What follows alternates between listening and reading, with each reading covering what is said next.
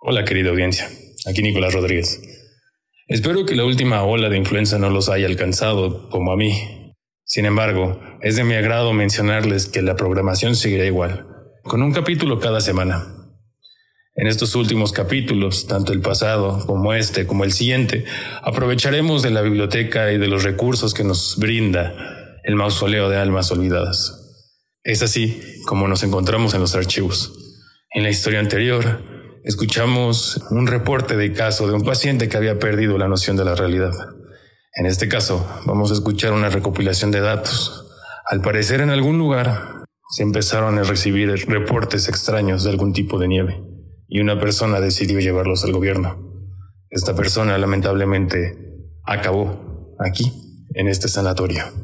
Sin más, nuevamente les pido que si les gusta el podcast lo recomienden, que nos ayuden a crecer y que de igual forma si tienen alguna historia que les gustaría contar, me la comparten. Espero este episodio sea de su agrado.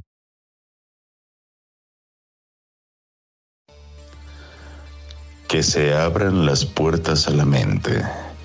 Sean liberados los monstruos que habitan en la noche y que los animales que viven dentro de nosotros se manifiesten. Escuchemos las historias de las almas olvidadas. Juremos primum non nocere y sean bienvenidos al podcast del Doctor Noche.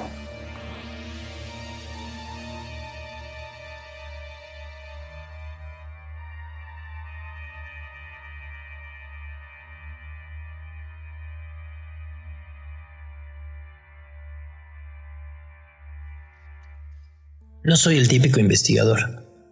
Reviso la información cuando viene de fuentes anónimas antes de compartirla con la prensa. Este es uno de mis casos más extraños y perturbadores. Todo comenzó con un hilo en una hora difunto foro de ciencia. El foro estaba en su apogeo y había un vasto rango de discusiones, desde microbiología hasta agujeros negros. George W. Bush acababa de ser elegido para un segundo mandato y lo que luego sería descrito como calentamiento global había sido el tema de tendencia central en el hilo de esta semana. Cuando el hilo fue creado en el subforo de ciencia climática, la mayoría de las publicaciones eran de naturaleza argumentativa o persuasiva. No fue sorpresa que los nuevos hilos creados con la intención de cambiar de tema carecieran de respuestas. Sin embargo, el hilo en cuestión no era uno de esos. Aproximadamente a las 7.37 am hora central, un nuevo hilo fue creado con el título Hacía tanto calor que anoche tuve mi aire acondicionado encendido. ¿Alguien puede explicarme por qué acaba de empezar a nevar esta mañana?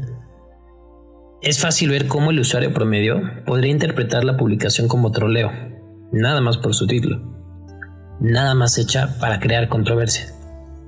El usuario, que usaba un seudónimo, reconoció el hecho de qué tan cuestionable era el clima actual y señaló que hizo su publicación por consternación y no por generar controversia.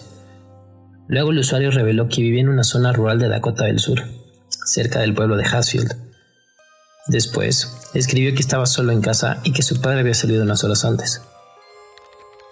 Posteriormente, describió el comienzo de la tormenta. Como dice el título, hacía un calor insoportable cuando me fui a dormir la noche a las 11 pm. Tuve que prender el aire acondicionado de mi habitación para enfriarla. Cuando desperté esta mañana, me di cuenta de que el pasto estaba mojado y que las nubes se veían grisáceas. Olía raro, nada placentero, como productos de limpieza. Luego, unos 30 minutos después de que me levanté, empezó a nevar.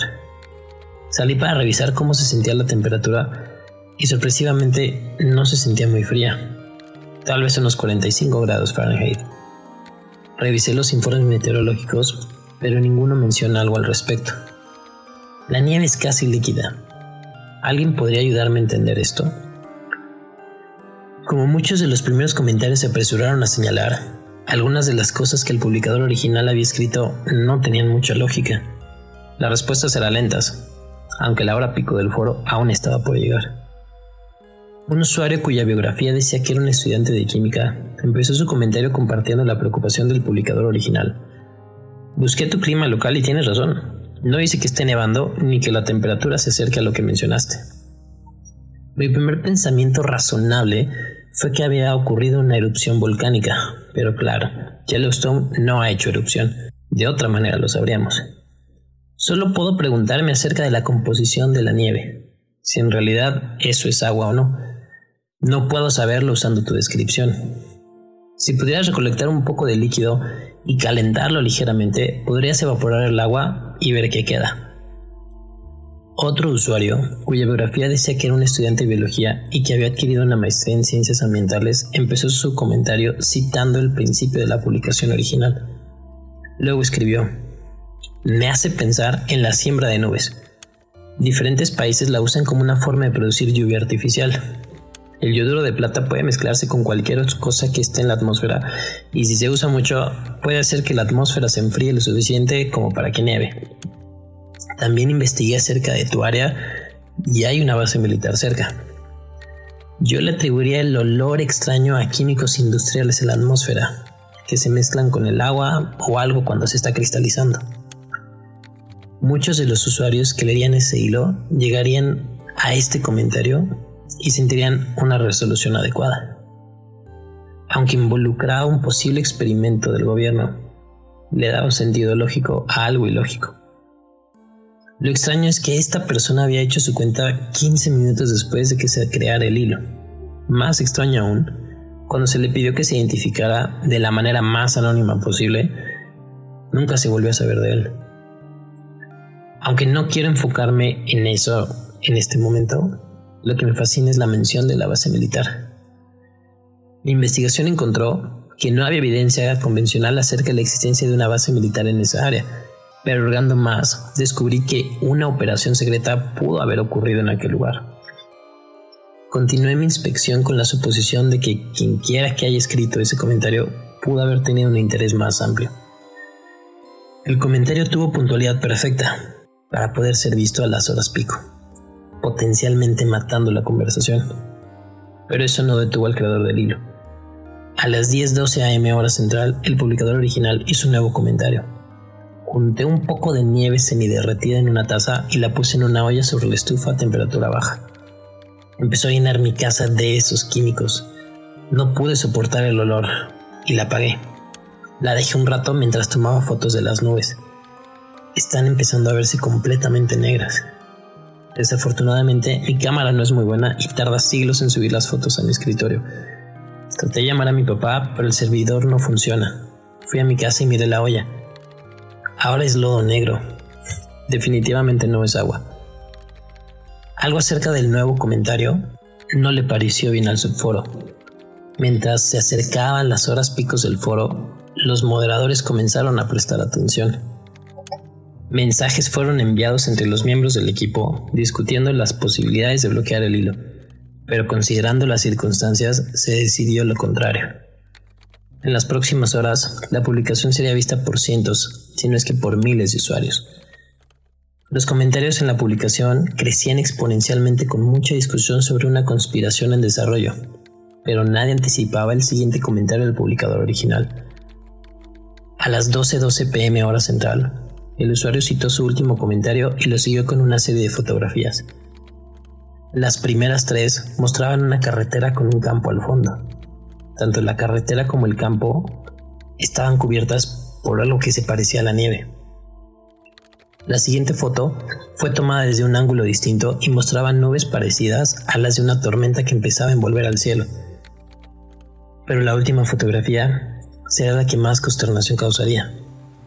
En la última foto, las nubes habían ennegrecido el cielo por completo. La carretera y el campo ahora estaban cubiertas por algo que parecía ser lodo negro, y este lodo también caía del cielo. Luego el usuario escribió, en lo que subí estas fotos no podía dejar de mirar las nubes.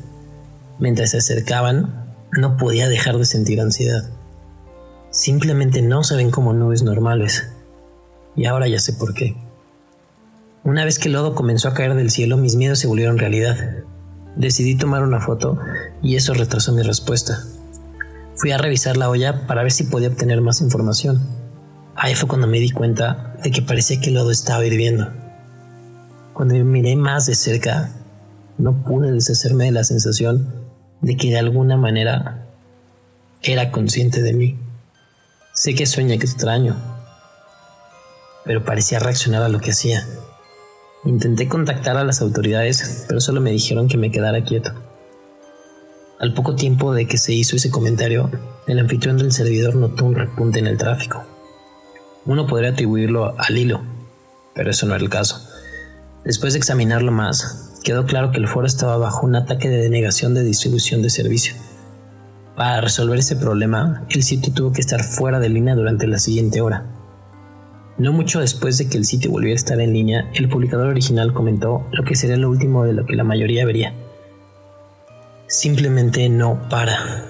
El lodo no tiene fin. Vi esos montículos acumularse. Comienzan a verse como personas. Personas que conozco. Poco tiempo después de que se hizo ese comentario, el sitio web fue cerrado permanentemente. Pero antes el usuario logró hacer un último comentario. A las 3.57 pm, el creador del hilo escribió, Escribo esto desde el armario de mi habitación. Si no fuera por la luz de mi celular, todo se vería completamente negro. Quieren que los deje entrar porque cerré la puerta con llave. El lodo me conoce mejor de lo que yo me conozco. Tengo un poco sobre mi piel y ha comenzado a consumirse. Pronto podría convertirme en lodo. Podría frotármelo para acelerar el proceso. O simplemente abrir la puerta. Unos tres minutos después de que se publicara ese comentario, el sitio web sufriría un ataque que tardaría semanas en resolverse aunque el destino del sitio web sería decidido cuando el proveedor fue atacado con una orden por parte del gobierno para que borrara todo el contenido y todos los archivos del foro. Aquí es donde me involucré. Un informante me contactó con archivos del foro de ese hilo en particular. Mientras investigaba más acerca de la ciudad de Hasfield, simultáneamente se iba perdiendo la información. Días después descubriría que la ciudad se disolvió pude conseguir información de vuelo del área, y de hecho fue zona de exclusión aérea durante el tiempo en que existió ese hilo. Traté de encontrar la dirección real del usuario, pero igual que la ciudad, toda su información fue borrada del sitio web. Ya no existía. Tiene un email que era una variación de su nombre. Pude encontrar un artículo en el periódico de una persona que tendría la misma edad que el publicador original y concluí que debería de ser él. Pero nada más allá de ello demostré la evidencia relevante a varios expertos en diferentes campos. Un meteorólogo profesional examinó toda la evidencia y concluyó que fue radiación y que esa persona estaba alucinando antes de su desafortunada muerte. No quería tocarlo ni con un poste de tres metros. Mientras reflexiono sobre todo, incluso hoy en día, simplemente no puedo quitarme la sensación de que miraré por la ventana y comenzará a nevar lodo negro y me pregunto, ¿dejaría que me consuma?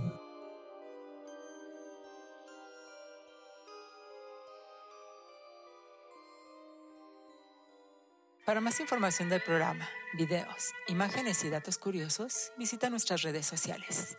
Si quisieras contribuir con este podcast, envía un correo a fantasticodr.noche.gmail.com Todas las historias narradas en este podcast están bajo una licencia de Creative Commons y cuentan con la autorización escrita de los autores. Cualquier reproducción parcial o total debe ser expresamente permitida por el equipo de Doctor Noche.